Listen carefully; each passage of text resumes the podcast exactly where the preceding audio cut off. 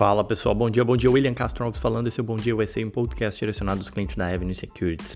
Vamos lá falar um pouco sobre o que, que movimentaram ontem os mercados, né? Quando a gente teve alguns dados econômicos, dados de vendas no varejo nos Estados Unidos no mês de março e a pesquisa do setor manufatureiro, ou seja, da indústria do estado de Nova York.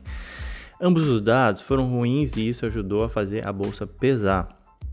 O mercado parece que se lembrou né, de que a economia ela tem sido realmente duramente afetada pelo corona. Fora isso, também contribuiu para piora nesse sentimento mais um dado aí de aumento dos estoques de petróleo, inclusive acima do esperado. E aí, com isso, o que, que a gente viu? A gente viu o S&P com uma queda de 2,2%, Dow Jones 1,86% e o Nasdaq 1,4%. Né? Então, só para falar, os dados de vendas no varejo, as vendas no varejo dos Estados Unidos caíram 8,7% no mês de março. É o pior resultado mensal desde 1992, quando o índice começou a ser divulgado. Obviamente que os setores mais afetados é, foram de roupas e acessórios, é, lojas de imóveis e também restaurantes, né, com fechamento do comércio. Compensação, o setor de venda online, supermercado e farmácia viram as vendas subirem, inclusive no comparativo mensal, e aí nessa média é, a gente viu uma queda total do índice de 8,7. O Empire Manufacturing Index, que é o nome né, do índice que mede essa atividade manufatureira, ou seja, da indústria de Nova York, ele também teve uma, a pior leitura da história. Né? Foram 85% das empresas reportando piores condições em relação ao mês anterior, algo uh, de se esperar, obviamente, mas ainda assim, conforme eu falei, esses dois indicadores ajudaram aí a, a pesar o mercado ontem. Em termos de uh, desempenho setorial, a gente não teve nenhum setor no território positivo ontem, infelizmente, uh, mas quem sofreu menos foi o setor de saúde, o ETF, o XLV, caindo 0,5%. Destaque aí para a United Healthcare, que é uma, uma, das maiores empresas de saúde do mundo, enfim, código UHC subindo 4,1%. A Johnson Johnson é, subindo 1,1%, depois de já ter subido 4,5% ontem, né? É, desculpa, anteontem. Com, ambas com resultados fortes, né? Foram os destaques aí de alta do S&P. O petróleo caiu 1,2% para 19,87 o barril, né? Chegou a bater 19,20 com aqueles dados de estoques mais altos, né, que eu, conforme eu comentei, mas acabaram se recuperando com uma notícia interessante aí para o setor como um todo, inclusive que a, até ajuda é, a empurrar o petróleo hoje para cima, o futuro do petróleo aponta mais 2% de alta, que a notícia do, do, Trump, né, o governo americano ele estaria analisando a possibilidade de compensar as empresas de petróleo para que elas parem de extrair, simplesmente é, pagarem para os caras não tirarem petróleo, deixarem o petróleo empossado, é, para não ter uma sobreoferta ainda maior de petróleo. Uh, o dólar fechou em alta pelo terceiro pregão consecutivo nessa quarta-feira, seguindo o movimento externo, essencialmente, alta de 1%, dólar aí a 5,24. Bom, Pulando para hoje, notícias do corona, sempre ficar de olho, né? Seguimos uh, tendo boas notícias aí da Europa, com a Itália reportando desaceleração no número de novos casos e óbitos, uh, redução também no número de hospitalizações pelo 12 dia consecutivo. Então, uma notícia realmente muito boa a ser comemorada.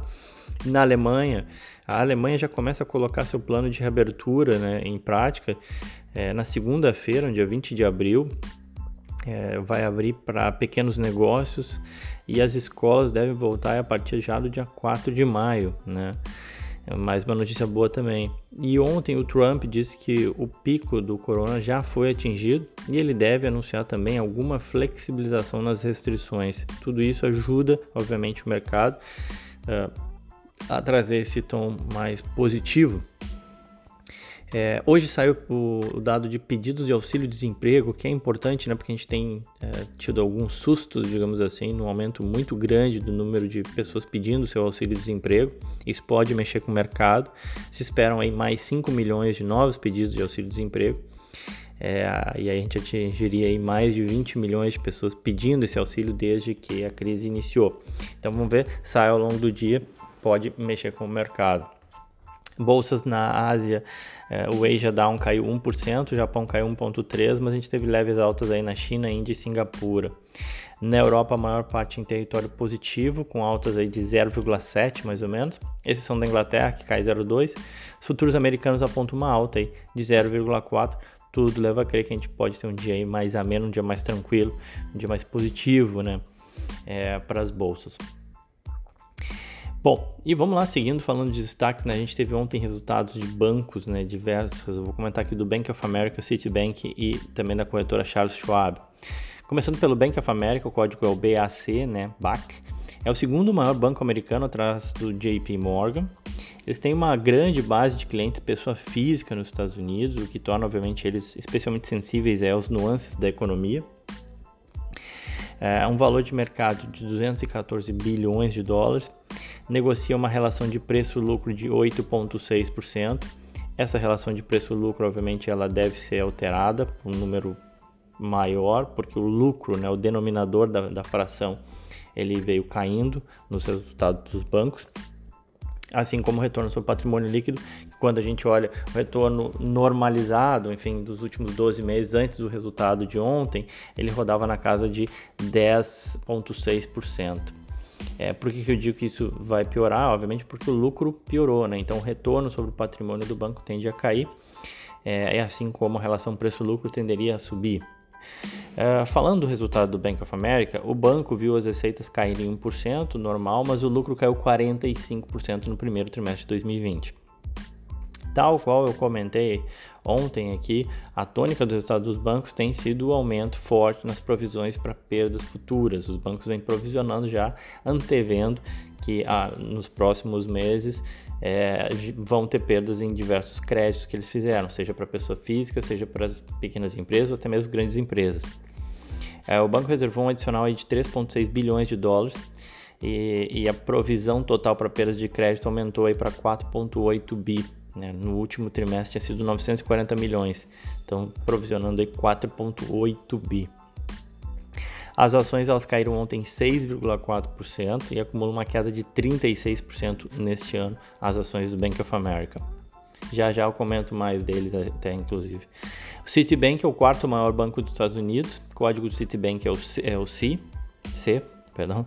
É, ele fica atrás do JP Morgan, do Bank of America e do Wells Fargo tá? sendo o quarto maior banco. Eles também têm forte presença na pessoa física, tem um valor de mercado de 97 bilhões de dólares, negociam um PL mais baixo, uma relação preço-lucro mais baixa de 5,6 só, e o ROI, já considerando retorno sobre patrimônio líquido, já considerando esse resultado, ele deve ficar na casa de 6%, tá?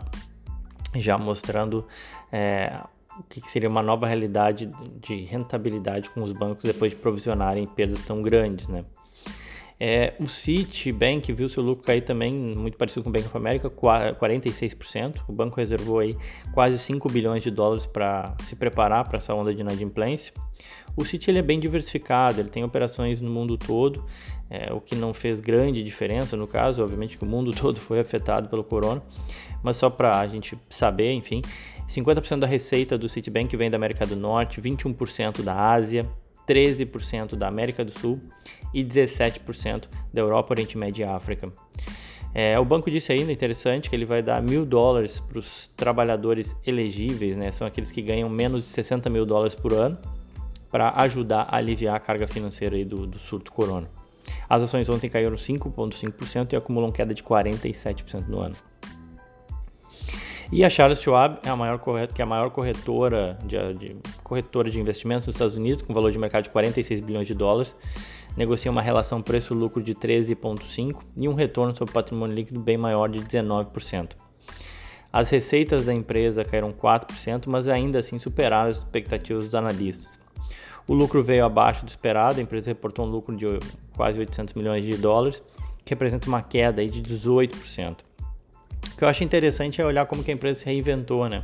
A receita de corretagem, ela representa cada vez menos na pizza de receitas da Charles Schwab.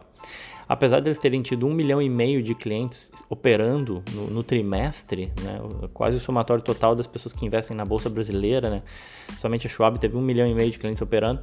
O segmento de trade, né, ele de negociação de ações, representa 7% das receitas só da Charles Schwab a parte de administração de recursos, né, a gestora deles, responde por 32% da receita, mas a parte mais relevante aí, é responsável por mais de 60% da receita, é o que é o chamado Net Interest Revenue, ou seja, é, deriva do saldo em conta corrente dos clientes, o qual é aplicado e até mesmo usado pela subsidiária da Charles Schwab de banking, né? Ela tem um banco, né? Uh, então, você, como ela se inventou e mudou a sua composição de receitas. Recentemente, a empresa anunciou a aquisição da TD Ameritrade, que é uma outra corretora americana, num deal aí de uma, um acordo de 26 bilhões de dólares que deve adicionar mais de um trilhão de dólares em ativos de clientes e, consequentemente, obviamente, dar um gás nessas receitas aí, especialmente desse dinheiro, desse saldo em conta corrente aí dos clientes. Né? Ontem as ações caíram 4%, 4,3%, acumulam queda aí de 28% ainda no ano. Bom, deixando os resultados de lado, mas sem parar, vamos embora, vamos seguir aqui. Ações baratas, né? Teve, ontem eu comentei que eu ia abordar as empresas do S&P 500 que negociam abaixo do valor de patrimônio. É, eu, como eu falei, em ação não tem nada infalível. Vale lembrar que as ações que parecem baratas talvez estejam por uma razão, talvez porque o lucro vai ser impactado ou por, por N motivos. É, e não se deve basear sua decisão de investimento em apenas um indicador. Eu encontrei 84 empresas integrantes do S&P com essa característica, ou seja, que negociam suas ações abaixo do seu valor de patrimônio. 35 empresas do segmento financeiro, eu vou focar nelas hoje, tá? Amanhã eu vou comentar outras 22 empresas do setor de materiais básicos, que são essencialmente as empresas ligadas ao setor de petróleo, tá? Mas vamos lá, falando das empresas financeiras. As três maiores empresas dessa minha lista, de 84, é, perdão, de 35 empresas do segmento financeiro, as três maiores, que negociam abaixo de valor de patrimônio é Bank of America, Wells Fargo e Citibank. São exatamente os bancos. Os bancos hoje negociam Bank of America com desconto de 11% sobre o valor de patrimônio, o Wells Fargo 24% e o Citi 44%. Isso quer dizer que a relação que a gente fala, né, preço-valor patrimonial price to book é, do, do Citibank, por exemplo, é de 0,66%, 0,66 vezes isso. É, mas a, a, lista ela segue, ela engloba também Morgan Stanley, Goldman Sachs e Bank of uh, New York Mellon. Inclusive vão divulgar resultados hoje Morgan Stanley e o BNY, né, Bank of New York. Então, grande parte dos bancos nos Estados Unidos negociam hoje abaixo do seu valor de patrimônio. É, indo para as mais descontadas, quais são aquelas, aquelas que têm o maior desconto, William, ou seja, que estão mais abaixo do seu valor de patrimônio? São as empresas de seguro, tá? Um, a explicação reside em parte por conta do corona, obviamente que gera um pagamento maior de sinistro, mas também pela queda de juros. Né? Essas empresas elas trabalham muito com o dinheiro, que acaba sendo é, rendendo pouco ou quase nada, né? Num cenário de juro baixo, a menos que a empresa corra mais riscos, que aí obviamente é sempre um risco, né? com perdão da redundância. Uh, vamos ver duas aqui. A Lincoln National Corp, o código é LNC, é uma empresa de seguro de vida, um valor de mercado de 6 bilhões de dólares, uh, um retorno sobre patrimônio bastante baixo e que negocia a um desconto aí de 68% em relação ao seu valor de patrimônio. As suas ações negociam um desconto de quase 70% do valor de patrimônio. Outra já bem conhecida é a AIG, código AIG também, é uma outra seguradora com desconto aí de 65% sobre o valor de patrimônio e um valor de mercado aí de 22 bilhões de dólares. O retorno sobre patrimônio líquido da AIG é de somente 5%, é baixo, né? Mas por isso talvez que negocie esse desconto. Uh, e também dentro do segmento financeiro, a gente falei dos bancos, falei das seguradoras, né? É, os REITs. Né? A gente tem dois REITs que estão negociando hoje abaixo de valor de patrimônio também. É, é eu estou falando entre as empresas que fazem parte do S&P dentro dessa minha lista de 35 empresas né, do segmento financeiro que negociam abaixo de valor de patrimônio. O SL Green Realty, o código dele é o SLG, é o maior REIT de escritórios de Nova York, são 97, 97 prédios, grande parte deles em Manhattan, negocia com um desconto de 21% sobre o valor de patrimônio e cai no ano 43%. Acho que a explicação reside essencialmente, obviamente, na sua localização Nova York, que foi o pico aqui nos Estados Unidos do corona. Né? É, outro que negocia também com desconto é o Kinko Realty Corp. O código dele é o KIM, focado em shoppings de céu aberto tem mais de 400 nos Estados Unidos, 400 shoppings nos Estados Unidos, vale 4 bilhões e meio de dólares na bolsa e negocia um desconto aí de 7% ao seu valor de patrimônio, caindo 48% no ano. Tá bom? Bom, pessoal, falei das empresas do segmento financeiro, amanhã falo dos materiais básicos, grande parte delas são as empresas ligadas ao petróleo. Seguimos aí também na semana que vem comentando mais a empresas que negociam abaixo do seu valor de patrimônio que fazem parte do S&P. É, quem quiser pode me seguir no Twitter ou Instagram, arroba Will Castro Alves, onde eu comento mais sobre o mercado. E lembrando que o conteúdo desse podcast é apenas para fim informativo, não serve como recomendação de compra ou venda de qualquer título na Avenue ou em qualquer outra conta. Ele também não é uma oferta ou venda de um título, ele também não são relatórios de pesquisa e não serve como base para qualquer decisão de investimento. Todos os investimentos eles envolvem riscos e o desempenho passado ele não garante resultados futuros, tá bom? Desejo a todos um ótimo dia, aquele abraço.